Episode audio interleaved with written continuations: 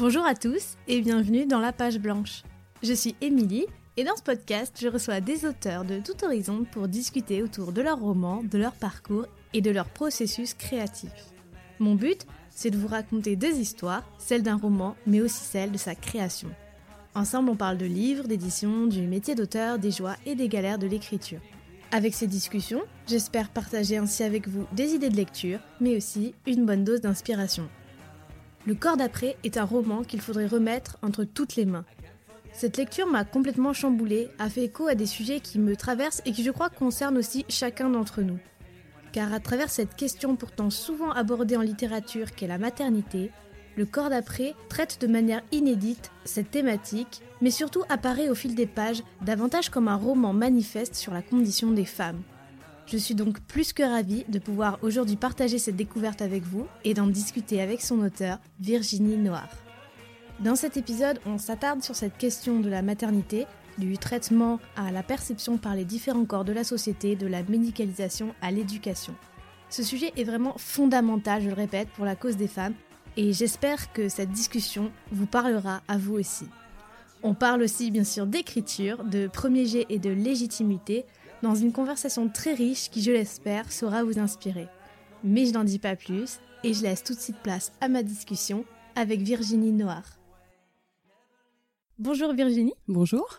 Euh, je suis très contente de te recevoir dans ce podcast parce que j'ai vraiment trop aimé ton premier roman, Le corps d'après, et je suis ravie euh, qu'on puisse en discuter aujourd'hui. Merci beaucoup de me recevoir. Je suis euh, ravie aussi de pouvoir, de pouvoir en parler avec toi aujourd'hui. Alors, Le corps d'après, c'est à la fois un roman sur la maternité et une espèce de manifeste sur la condition féminine.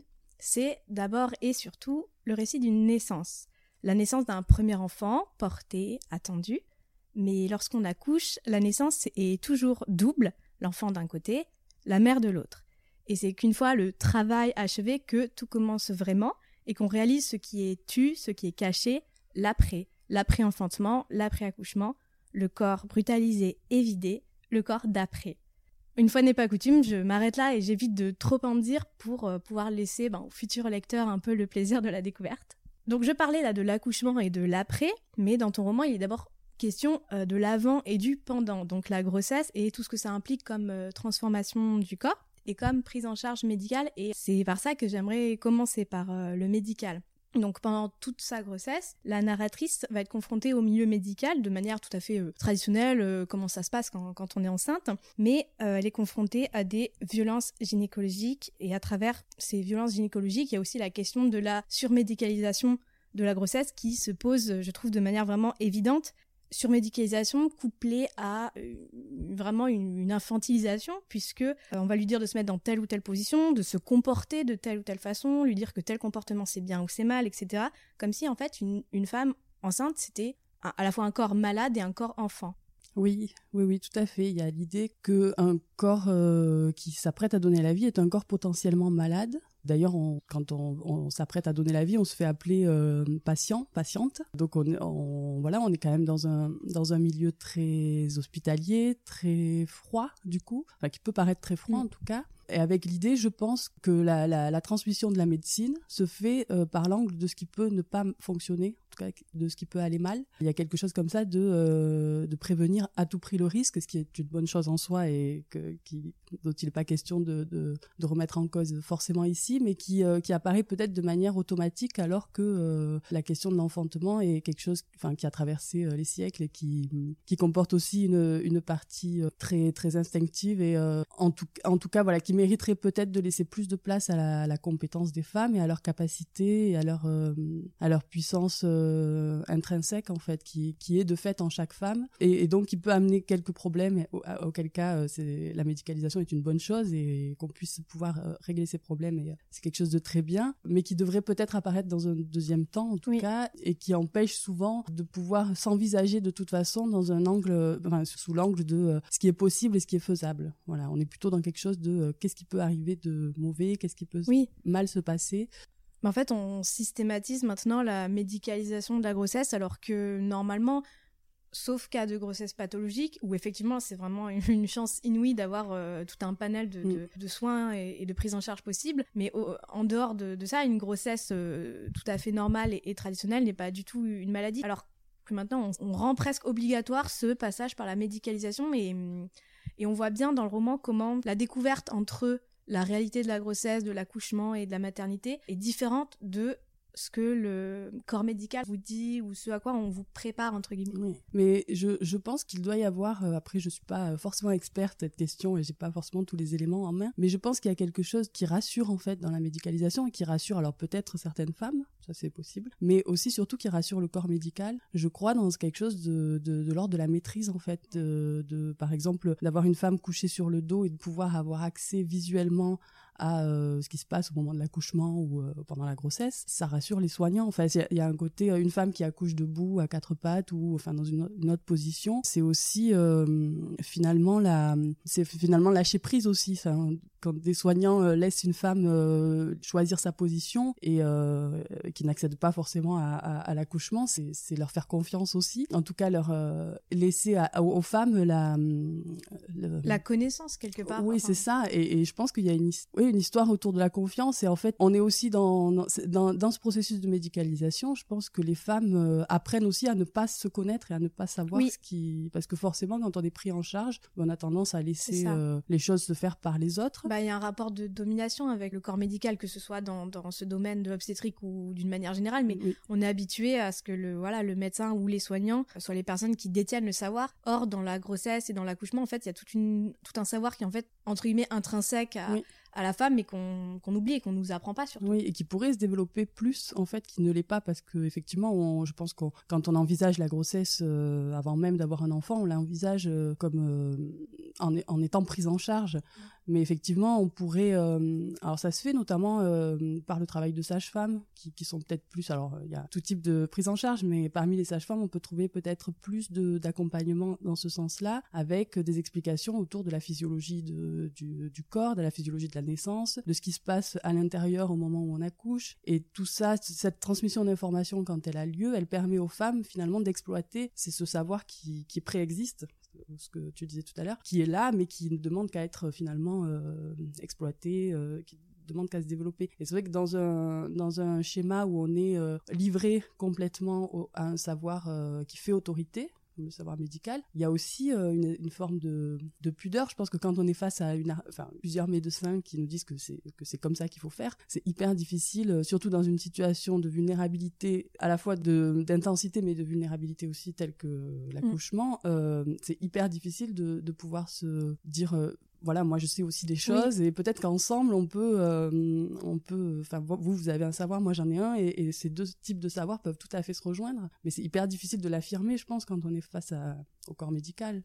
Oui, ah bah on n'est pas du tout habitué à, ça. Et en plus comme je dis au moment de l'accouchement euh, je pense qu'il y a un tas d'émotions et de, stress euh, générés qui est pas forcément euh, qui pourrait donner envie justement d'accepter entre guillemets ce qu'on nous impose d'une certaine manière même si on sent que c'est pas comme ça que ça devrait être et que ça devrait pas fonctionner. Donc c'est vrai que c'est un, sujet assez assez délicat. Je trouve que c'est important de bah, d'en parler en fait. Mm. Il y a une phrase dans le roman qui revient comme un leitmotiv, c'est que du bonheur, qui est vraiment la phrase euh, qu'on entend tout le temps, qu'on serine à tout bout de champ. Euh. et bien sûr que être enceinte, euh, accoucher et être mère, c'est pas que du bonheur, sauf qu'en fait ça c'est un sujet qui est vraiment complètement tabou. Et dans notre société, on parle pas du tout de, de, cette question-là. On parle pas de la difficulté à, à, devenir et à être mère. Alors, depuis quelque temps, heureusement, cette parole-là commence à se libérer avec des, témoignages et des récits. Et je pense notamment au, témoignage du podcast Bliss Stories, qui raconte comme ça des histoires de maternité vraiment sans filtre, où on découvre avec tous les témoignages toutes les facettes de, de, la maternité et toutes les facettes un peu sombres ou douloureuses. Donc ça, c'est vraiment très très important et très intéressant. Mais d'une manière générale, c'est encore vraiment très très très tabou. Donc je trouve ça important que la littérature, elle, prenne aussi ce, ce sujet à bras le corps et que le roman puisse dire tout haut et surtout sans détour ce que ce qui peut arriver et ce qui arrive en fait mm. à, beaucoup de femmes à ce moment-là à savoir que justement ben tout ça c'est pas forcément que du bonheur. Oui, oui, oui. Mais effectivement, il y a hum, à la fois, euh, et c'est très étrange parce qu'il y a à la fois cette euh, libération de la parole qui se fait de plus en plus. Effectivement, quand on cherche un peu sur le sujet, on, mm. on trouve des témoignages. On a, il y a notamment un documentaire qui est qui est passé aussi sur Arte, je crois, euh, Covidi a réalisé, oui. sur les violences obstétricales, qui est très difficile mais hyper, euh, enfin pour moi qui, qui était essentiel. Ah, qui est révélateur. Hein. Voilà. Qui, donc tout ça, c'est, on a on a ça d'un côté qui est, donc voilà, qui est une forme de libération de la parole et à la fois, je pense qu'on est aussi dans une société de l'image avec, euh, bah, je sais pas, par exemple, Instagram, etc., où, euh, où il y a quand même la force euh, de la mère parfaite, de la femme parfaite, de, bah, enfin, je pense qu'on est tous concernés. Dans toute la gloire de sa maternité. C'est ça, dans le désir de montrer une image de, enfin, je pense que ça concerne toutes les sphères de la société, hein, pas que la maternité, mais il y a quand même quelque chose comme ça qui pèse encore fort. Et ces deux tendances-là sont équivalentes presque. Je pense que les femmes osent plus dire que ça va, que, que certaines choses ne vont pas, et à la fois, on est quand même encore un peu là dedans C'est vrai que ce que moi, moi j'ai constaté en fait en, échangeant, parce que j'ai beaucoup échangé avec d'autres femmes qui avaient euh, bah, vécu cette expérience de la maternité, c'est qu'en fait ça vient pas tout de suite. C'est que très souvent dans un premier temps, euh, effectivement, il y a le bonheur d'avoir pu donner la vie et que tout se soit bien passé, que l'enfant soit là, mm. entier, vivant, enfin voilà, il y a quelque chose comme ça. Et très souvent, c'est après coup euh, quelques mois après, une fois que cette, euh, espèce de tourbillon est passé, que euh, reviennent à la mémoire des gestes, des choses voilà difficiles. Et très souvent, ces femmes-là ne s'autorisent pas, même pas forcément à penser que ça leur a fait mal en fait. Et euh, c'est souvent par la transmission entre femmes, enfin je pense qu'il y a quelque chose de fort euh, qui se joue euh, là-dedans, dans la parole qui peut être partagée, dans les espaces intimes qui peuvent être vécus entre femmes, qu'on peut, on, peut se dire ah tiens bah, elle elle a vécu aussi, enfin elle aussi elle en parle comme quelque chose de difficile, donc j'ai le droit de, enfin je peux m'autoriser à aussi dire que bah, ça a été difficile pour moi. Enfin on peut se dire quand on a vécu les choses de manière difficile que oui bon ça va, on est un peu sensible, mais ça va quoi, y a toutes les femmes sont passées par là bon euh, voilà c'est pas on va pas en faire tout un plat. Il y a, quelque chose je pense comme ça qui du coup prend de la valeur dès lors que d'autres femmes l'ont partagé. Enfin il y a, quelque chose de fort je pense dans cette idée de, partager euh, voilà de se transmettre les choses aussi entre entre femmes. C'est à la fois important effectivement d'en parler comme ça euh, entre femmes de ne pas garder les choses parce que hum, ces sujets-là finalement de, de, ce vécu de grossesse, de, de maternité, je pense que c'est un des premiers, euh, je sais pas, un, un premier peut-être point d'ancrage de la cause féministe parce que ça va passer par cette conscientisation de mm. ce que peut faire notre corps et de hum, comment se le réapproprier et surtout comment ne pas laisser la société extérieure nous imposer des choses et nous faire sentir mal ou coupable vis-à-vis de, de comment on sent vis-à-vis de ça. Donc je trouve ça important, comme tu dis, de, de, créer des cercles où euh, on peut mm. en, en, discuter et réaliser que déjà on n'est pas seul à, à, pouvoir vivre ça et qu'en plus on peut renverser un peu la, la situation. Oui. Et, et, ce que tu disais, euh, ça me ça me fait beaucoup écho euh, dans l'idée que finalement la maternité et d'ailleurs je pense que voilà le roman c'est un roman autour de la maternité mais pas que puisque j'aborde d'autres choses parce que finalement dans le dans mon processus d'écriture pour le coup l'idée de parler de la, maternité ça m'a fait surtout prendre conscience qu'il y avait quelque chose d'autre qui se jouait derrière en fait. Il y avait quelque chose de, de, de vraiment important qui se jouait sur la question de la condition mmh. féminine en général. de manière plus large ouais et que ce qui était vécu physiquement par cette narratrice, c'était quelque chose qu'on pouvait vraiment euh, penser de manière beaucoup plus large. Voilà, cette position euh, physique, donc d'être sur le dos, couché sur le dos à la merci de, de mains savantes euh, et de ne pouvoir, euh, de ne, voilà, de pouvoir intervenir sur sur cet acte-là, c'était aussi la représentation presque physique et organique de ce qu'on pouvait vivre en fait en étant une femme dans cette société euh, d'aujourd'hui, à notre époque, etc. Et du coup, voilà, c'était presque révélateur en fait d'autres aspects de la féminité, enfin du de la condition féminine. Oui, on présente beaucoup le roman, euh, la première comme voilà le roman sur euh, la maternité, l'accouchement, etc. Mais en fait, c'est vrai que moi, ça m'a semblé aussi être un, comme une sorte de, de, de vernis. Et une fois que ce, ce, vernis craque, il y a plein de choses qui s'effondrent et qui se révèlent. Et effectivement, c'est vraiment à travers ce qu'elle ce qu'elle expérimente, c'est toute cette question de comment on perçoit la femme, comment on perçoit le corps de la femme et comment on le traite et qui ça pour le coup en fait dépasse très largement le cadre de la maternité. Donc c'est même quand on prend conscience de ça que le roman euh, gagne encore plus en bah, en intensité et en et, en violence quelque part. Je l'ai vécu comme ça aussi dans le dans l'écriture, c'est-à-dire qu'à la fois c'était euh, je pouvais pas euh, désolidariser en fait euh, ces questions-là de de la condition féminine de la maternité et en même temps ça m'est apparu au fur et à mesure de l'écriture et c'était hyper violent aussi du coup de, devoir écrire ça et, d'être amené sur ces chemins-là. Et en même temps, euh, dans l'idée de la réappropriation, dans l'idée que cette narratrice-là, c'est à ce moment-là, c'est dans, cette, dans ce processus de maternité qu'elle va pouvoir se réapproprier son corps, sa sexualité, ses choix. Il y avait l'idée aussi d'une résilience possible. en tout cas, la littérature me permet ça aussi, c'est-à-dire d'inventer, euh, d'inventer des possibles aussi. Après, elle n'a pas forcément vocation à répondre à toutes les questions, mais euh, en tout cas, euh, voilà, je, trouve que la maternité était un lieu idéal pour pouvoir penser cette réappropriation et la penser plus largement aussi. Oui, ben parce qu'effectivement, alors euh, c'est le, roman est très violent et l'expérience de la narratrice est très violente. Mais euh, ce que j'ai bien aimé aussi, c'est que hum, au fil du livre, je trouve qu'il y a hum, beaucoup de hum, d'espoir finalement qui, qui se dégage et la narratrice, elle prend de plus en plus euh, confiance en elle. Elle, elle. rejette un peu à peu toutes ses injonctions. Elle apprend à, à s'écouter, à suivre son instinct. Donc j'ai l'impression que voilà le, roman montre effectivement ce possible de oui il y a des injonctions oui il y a de la violence et oui on peut vraiment subir des choses très très lourdes mais on peut s'en sortir et surtout on peut retrouver ou même peut-être trouver puisque mm. le propos est aussi de dire qu'on nous confisque un peu cette euh, force là mm. donc de trouver la, puissance euh, du corps féminin qui nous est propre et ça, j'aime bien parce que ça donne un peu de, ben, de lumière au, récit. Oui, cette question-là de, oui, de, de, la lumière, effectivement, en plus c'est un mot que, j'utilise euh, souvent pour, euh, pour décrire cette euh, sortie un peu de, de cette condition-là. En fait, cette narratrice-là, je l'ai faite assez triomphante finalement, assez conquérante. C'est-à-dire que malgré tout, toutes les épreuves qu'elle a traversées, elle a appris aussi, en fait, à survivre à ces épreuves-là. On dit souvent que voilà, les épreuves difficiles sont aussi des... Ce qui ne, ce qui ne tue pas, pardon, rend plus fort. C'est un peu ça aussi, c'est-à-dire que dans les épreuves qu'elle a vécues, elle a aussi, euh, elle a aussi tiré une force qui lui permet de survivre aussi à ça, et, c'est aussi dans, ce vécu-là qu'elle trouve sa puissance en fait, sa, capacité à triompher de, ce qu'elle va subir. Enfin voilà, je pense que c'est une narratrice qui est pas euh, dans la, qui est pas victime justement à aucun à aucun moment même si on peut la penser effectivement euh, en soi elle est victime de certaines choses mais à chaque fois elle a comme ça une marge de manœuvre qui lui appartient et qui lui permet de dépasser ces, ces épreuves là du coup, avec cette narratrice, on a vraiment un processus d'identification assez fort parce que on peut, euh, voilà, on peut se reconnaître dans, dans son parcours ou dans ses difficultés ou dans ses questionnements, dans ses découvertes. Mais en même temps, c'est, ça donne beaucoup de force puisqu'on se dit, ben, oui, euh, moi aussi, je peux euh, m'en sortir ou aller mieux ou me battre, changer ma, ma vision des choses. Et donc ça, c'est, c'est pour ça qu'il y a, malgré le côté très personnel du récit, il y a cet aspect universel. Enfin, en tout cas, moi, j'ai mm. trouvé qu'il y avait comme ça quelque chose de très de très collectif. Oui, ça me fait plaisir du coup de, de, de t'entendre dire ça parce qu'effectivement il y a ce côté-là, il y a à la fois euh, une dimension très singulière et très intime à, ce récit et à la fois quelque chose euh, de commun qui, qui s'inscrit presque historiquement et sociologiquement en fait dans la condition des femmes. Après il y a, il y a cette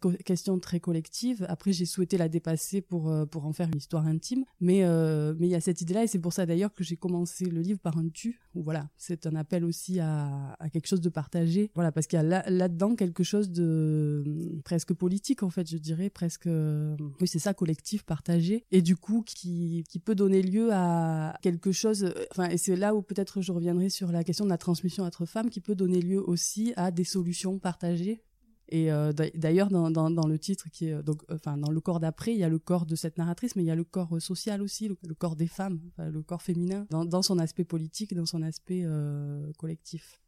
On disait euh, que c'était un récit donc euh, avant tout personnel. Et euh, cette question de la maternité, c'est en, littérature, c'est pas vraiment nouveau comme sujet, mais j'ai trouvé que dans ce texte-là, il y avait, vraiment traité de manière complètement originale et inédite à travers donc le, style, j'y reviendrai tout à l'heure, mais aussi juste dans, le propos, la façon de présenter les choses et notamment le fait d'avoir euh, une partie comme ça assez euh, manifeste, on va dire, et une partie vraiment plus fictionnelle avec des flashbacks qui nous racontent la vie de la narratrice, son expérience à elle, et c'est une narratrice dont on a ni l'âge ni le nom. Alors je me suis demandé pourquoi ce choix de narration, voilà, entre donc déjà un narrateur sans nom et une oscillation comme ça entre deux types de récits alors la question de, de ne pas nommer la narratrice, c'était très lié à ce qu'on disait justement précédemment, c'est-à-dire qu'il y avait vraiment l'idée de, de se dire que c'était une femme euh, parmi d'autres, alors effectivement une, avec une histoire euh, bien à elle, enfin voilà, une histoire singulière, mais à la fois avec cette idée euh, que ça pouvait être n'importe quelle femme en fait. Et, l'idée des flashbacks, c'était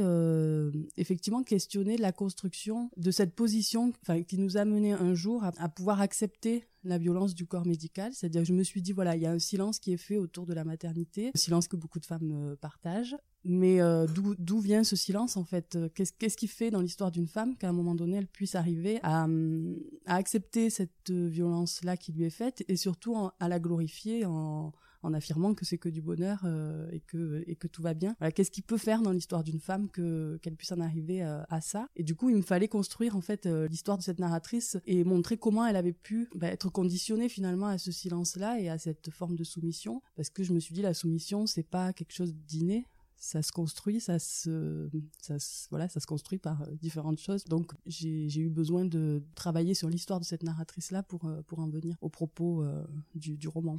Et c'est là qu'on se rend bien compte, effectivement, comme on disait tout à l'heure, que cette question de la maternité, si on arrive, si on en arrive là, dans cette situation, c'est aussi parce qu'on a tout un vécu, tout une, un parcours, que ce soit, euh, voilà, un cheminement vers la sexualité, un apprentissage, une éducation, même si chaque vie et chaque expérience est différente. Il y a eu une forme de, conditionnement ou des douleurs, des blessures qui, encore une fois, euh, sont liées un peu à cette cette condition féminine qui fait qu'on a été euh, ouais conditionné quelque part et qu'on en arrive là donc effectivement ça va bien dans ce sens euh, de montrer que voilà on n'est pas juste là pour parler de, ça, grossesse et, ça. et puis ça, ça pouvait pas en tout cas moi dans, mm. dans dans l'écriture, je ne pouvais pas parler de ça sans, sans évoquer effectivement euh, la question de l'éducation, où bah, très petit, petite, on, apprend aussi à se taire, on apprend à obéir, et d'autant plus quand on est une petite fille. Je pense que les petits garçons aussi ont des formes de conditionnement qui sont euh, qui sont les leurs, et euh, voilà, je pouvais pas penser cette question sans interroger euh, l'éducation et la construction de de, l'obéissance en fait. Et du point de vue de l'écriture, je disais tout à l'heure, c'est une écriture très très brute et euh, il y a beaucoup de descriptions du, corps de manière très euh, clinique. Euh, il y a voilà, il y a le sang, la chair à vif, les muqueuses. L'organique est omniprésent.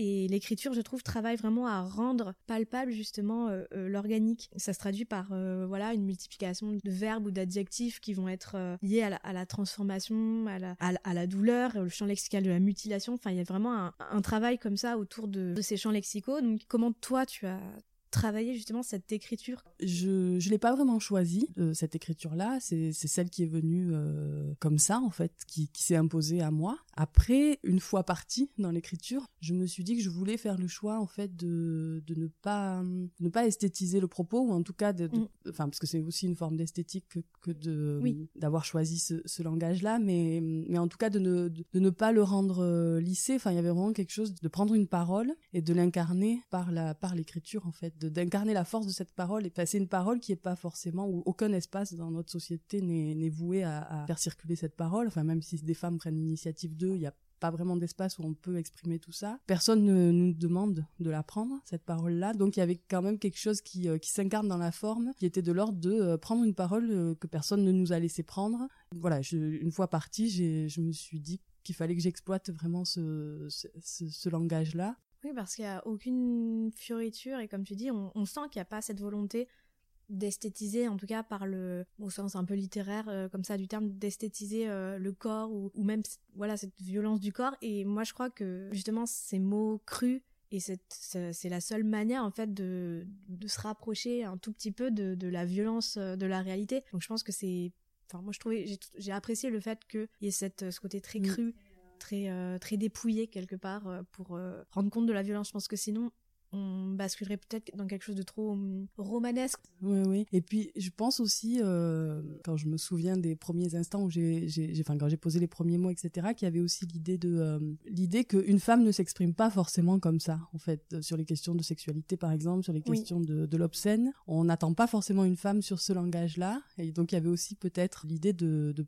de s'autoriser en fait, de s'autoriser à, ce genre de mots, ce genre de langage, euh, voilà. Oui, ce genre de vision aussi de la sexualité euh, qui effectivement euh, peut, enfin pas forcément choquer, mais en tout cas effectivement en littérature, je pense pas qu'il y ait beaucoup de, de, femmes qui prennent la parole mm, comme mm. ça de manière aussi aussi cash et, ça, ça, fait du bien en fait parce qu'effectivement je crois qu'on se l'autorise pas et ça devrait pas l'obscène dans la bouche d'une femme ne devrait pas être choquant. Oui, oui, c'est ça. en même temps, c'était venu assez naturellement, mais c'est là aussi où la littérature est magique, c'est qu'elle l'autorise. Enfin, quand on écrit un premier roman en particulier, on est devant son ordinateur, on n'a personne euh, qui est là pour nous dicter les règles euh, de l'écriture et du coup, euh, enfin voilà, moi il y a vraiment eu quelque chose de là dans cet espace-là, je peux en fait. Donc voilà. Et donc comme c'est ton premier roman, comme tu viens juste de, le rappeler, est-ce que tu pourrais nous dire, ben voilà, comment, comment tout simplement t'en es arrivé à, l'écriture, à l'écriture du corps d'après, mais peut-être plus généralement, voilà, à, l'écriture en général. Alors, j'écris depuis depuis longtemps, voilà, même si c'est mon premier roman. j'ai, oui, j'ai écrit depuis bah, que je sais écrire à peu près. Enfin voilà, des, des choses personnel, des, des poèmes, j'écrivais quand j'étais plus jeune. Voilà, après j'avais pas forcément euh, enfin l'idée d'être écrivain n'était pas forcément une chose pensable pour moi quand j'étais plus jeune. Donc j'écrivais mais sans forcément me dire que j'allais euh, j'allais faire ça. C'est plutôt euh, en fin d'adolescence, début de l'âge adulte que j'ai commencé à me dire que peut-être j'aurais envie de raconter des histoires. Mais en fait, enfin, donc j'ai commencé, je sais plus vraiment par quoi, mais j'ai commencé à écrire des textes, à me renseigner sur comment on écrit des livres, sur à qui on doit s'adresser. Enfin, j'avais vraiment aucune euh, aucune idée de, de ce qu'était ce monde-là de l'édition. Je viens pas d'un milieu où on écrit, où on lit, enfin voilà, où, on est dans, dans ce genre de, de, choses. Du coup, voilà, petit à petit, j'ai cherché un peu des informations, puis je me suis dit bon, pourquoi pas? Je, me souviens d'un ami que j'avais rencontré euh, qui m'avait dit euh, tu es écrivain à partir du moment où tu estimes que que tu l'es en fait. personne ne viendra te dire que tu es écrivain sinon toi-même. Et je me souviens très bien de ça parce que ça m'avait vachement aidé à dépasser, enfin voilà, m'autoriser quelque chose. Oui, assumer euh, cette, envie, cette euh, voilà. Et du coup, euh, bah, les premiers textes que j'ai écrits, après, j'ai très vite été confrontée à la question de la légitimité, de bah, des doutes aussi, de est-ce que, enfin, ce que j'écris, ça va pas, c'est nul, enfin voilà.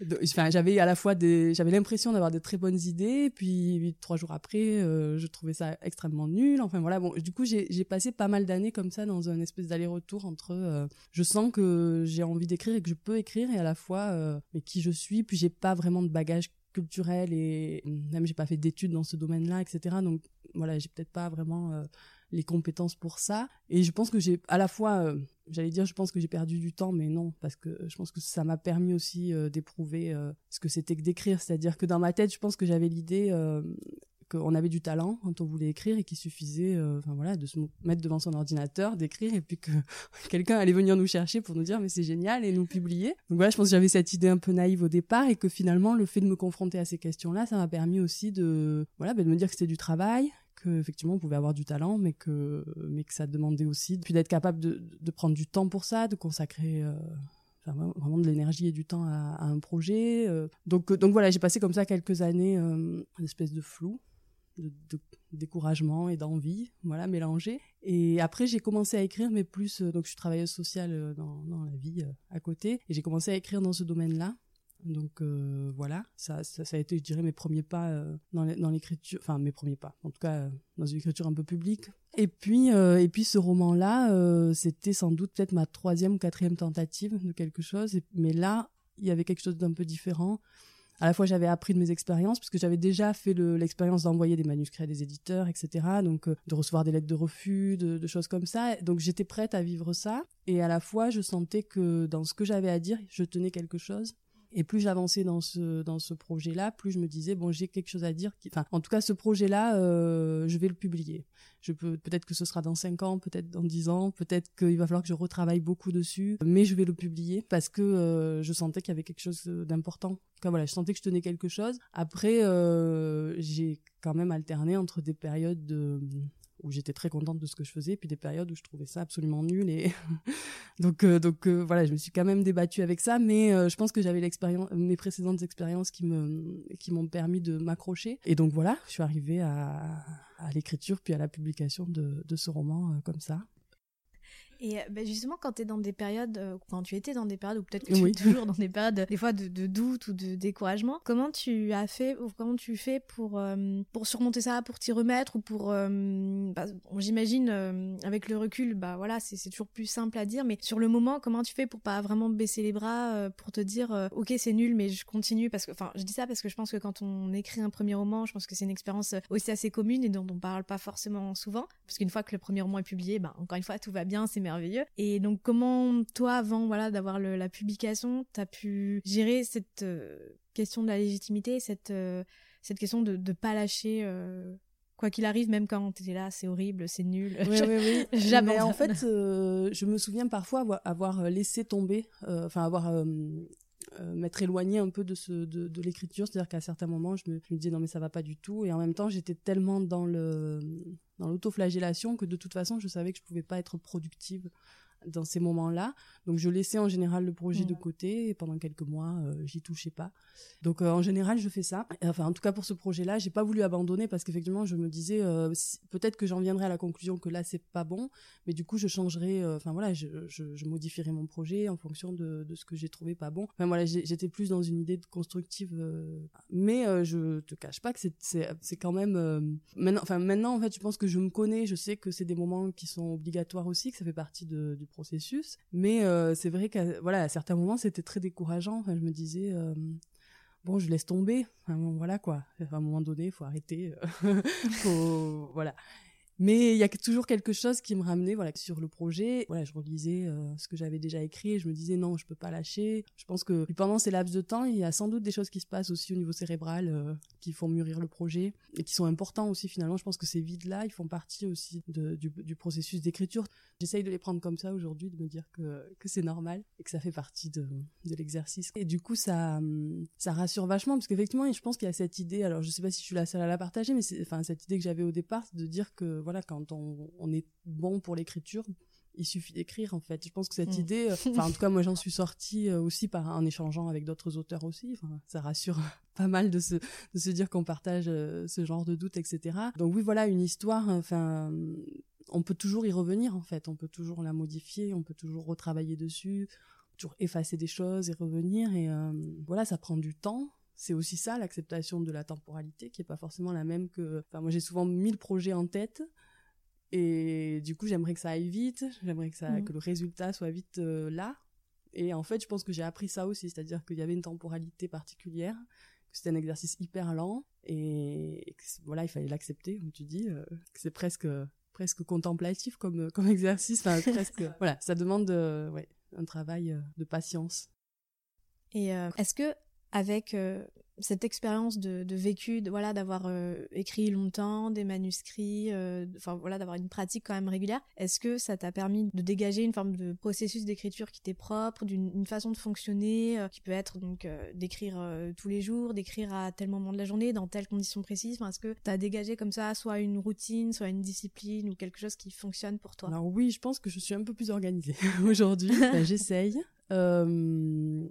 En fait, genre j'ai eu plusieurs phases et plusieurs euh, essais, enfin voilà, où des fois je me disais il faut que j'écrive tous les jours de telle heure à telle heure, il faut que j'écrive tant de mots, tant de signes, etc. Là aujourd'hui, j'en suis à peu près à écrire le matin.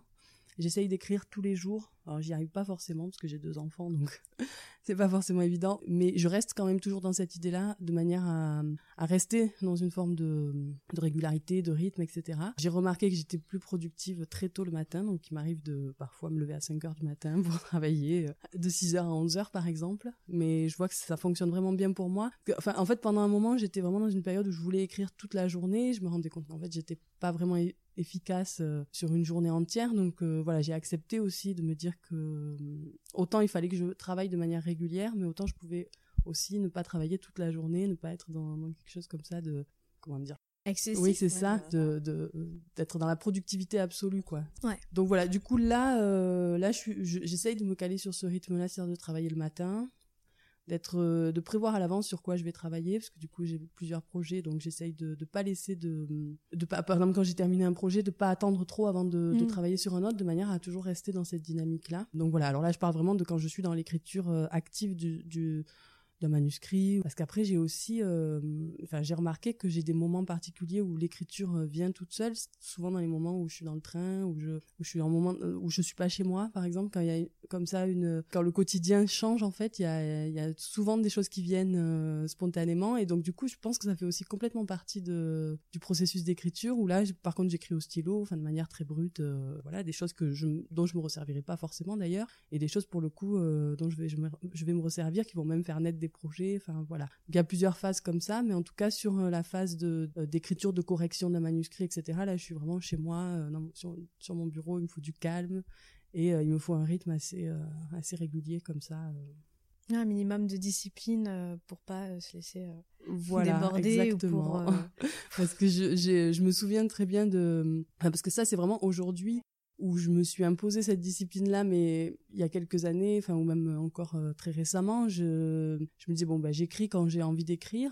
Sauf que à la première phrase où je butais, euh, je me retrouvais vite sur le canapé à regarder une série et je me disais bon, ça, il va falloir voilà mettre en place euh, quelque chose pour que voilà. À la fois, je voulais pas être dans cette recherche d'efficacité à tout prix parce qu'il y a un côté dans l'écriture qui est spontané, voilà quelque chose comme ça. Et à la fois, personne nous demande d'écrire. Donc si moi, à un moment donné, je me mettais pas des je, je me fixais pas des règles précises, euh, bah, j'allais pas y arriver, quoi. Enfin, voilà. Mm. c'est pas, c'est pas facile, hein, j'imagine, de, s'autodiscipliner comme ça, de se structurer, de se donner des cadres, parce que comme tu dis, ben, personne va écrire à ta place, et, et si t'écris pas, ben, c'est pareil, enfin, tout le monde s'en fiche, entre guillemets. y a, je pense que c'est dur comme ça de, voilà, de, de, de se cadrer, de se gérer, mais c'est, je pense que là aussi, c'est l'expérience qui. Oui, c'est ça, et ouais qui fait office d'école entre guillemets. Euh. Et puis du coup un travail vraiment euh, avec soi-même quoi de, de qu'est-ce que je veux, qu'est-ce que euh, est-ce que c'est ça que enfin parce que très souvent moi je me suis dit bon peut-être que c'est juste un petit délire que j'ai comme ça de vouloir écrire et puis finalement d'avoir traversé ces moments-là qui sont quand même assez difficiles parce que décourageants de les avoir traversés ça m'a permis de me dire mais oui en fait c'est ça vraiment que je veux c'est écrire quoi et c'est hyper fort pour enfin pour soi-même en fait voilà alors j'en arrive malheureusement déjà à ma dernière question. Je pourrais parler de processus d'écriture pendant des heures. Mais euh, quand tu es entre que ce soit entre deux projets ou quand tu es en phase d'écriture euh, active, est-ce qu'il t'arrive d'être confronté à la page blanche? Pas vraiment parce que du coup, alors comme dans mon organisation, du coup, je, suis assez, euh, j'anticipe quand même pas mal les projets sur lesquels je vais travailler. Et du coup, par exemple, quand j'ai travaillé une journée, enfin une matinée sur euh, l'écriture bah, du roman, par exemple, d'un roman, quand j'arrive à la fin de ma journée, je sais ce que je vais faire le lendemain. C'est-à-dire que si je, bon, bah, je sais pas, j'ai pas fini un chapitre ou je vais en écrire un autre, je dis voilà, écriture de tel chapitre et je sais à peu près où je veux en venir. Donc du coup le matin quand je recommence à travailler, euh, j'ai déjà l'idée de ce que je veux euh, ce que je veux écrire. Après ça arrive que je mette un petit moment avant de me lancer, qu'il me faille euh, beaucoup de temps pour pour écrire deux phrases, mais voilà, après je sais que ça va ça va venir. Donc du coup, c'est pas vraiment, je, je, suis pas vraiment confrontée à la page blanche. Et après, du coup, quand je sens que je suis à un moment d'essoufflement sur le sur le texte, là, je me dis bah demain, je vais travailler sur autre chose. Donc, euh, vu que finalement j'ai beaucoup trop de projets pour le temps dont je dispose, j'ai pas vraiment euh, voilà le, le temps d'être l'occasion d'avoir une, enfin d'être confronté à la page blanche. Et parfois, je, je, finalement, je pars pas vers ce que je m'étais dit, mais le fait le, le fait de pouvoir me d'avoir pu poser ça. Enfin, en tout cas moi j'en ai besoin. J'ai vraiment besoin d'organisation pour me structurer parce que sinon je pars trop dans, dans tous les sens. Parfois je m'écris même moi-même des messages sur le manuscrit par exemple. Je me dis bon bah demain euh, tu partiras sur ça ça ça.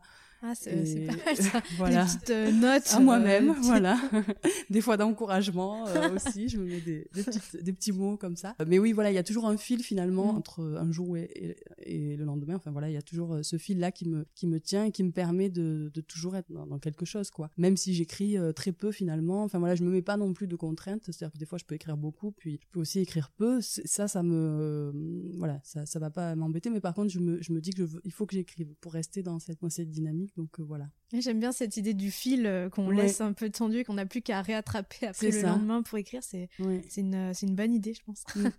en tout cas, c'est comme ça que j'arrive à rester concentrée. Ouais. Bah, merci beaucoup.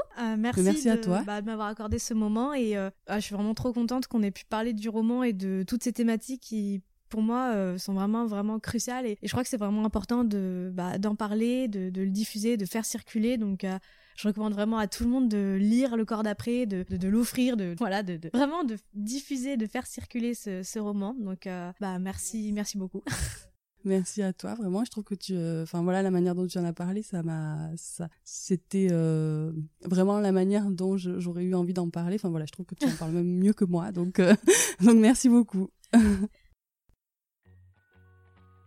merci à tous d'avoir écouté cet épisode.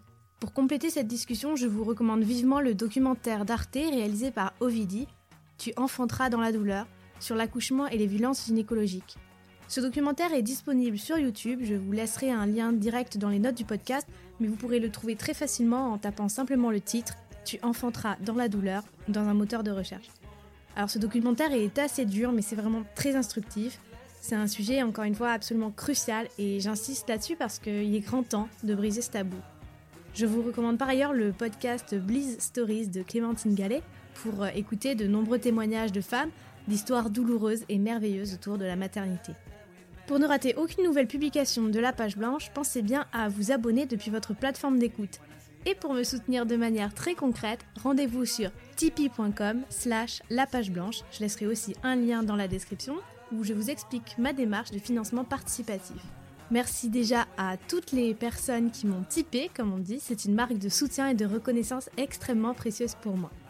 On se retrouve dans deux semaines pour le dernier épisode de la page blanche de la saison, avant les fêtes. Et pour tout vous dire, j'ai déjà vraiment très très hâte. A très vite donc pour un nouvel épisode de la page blanche.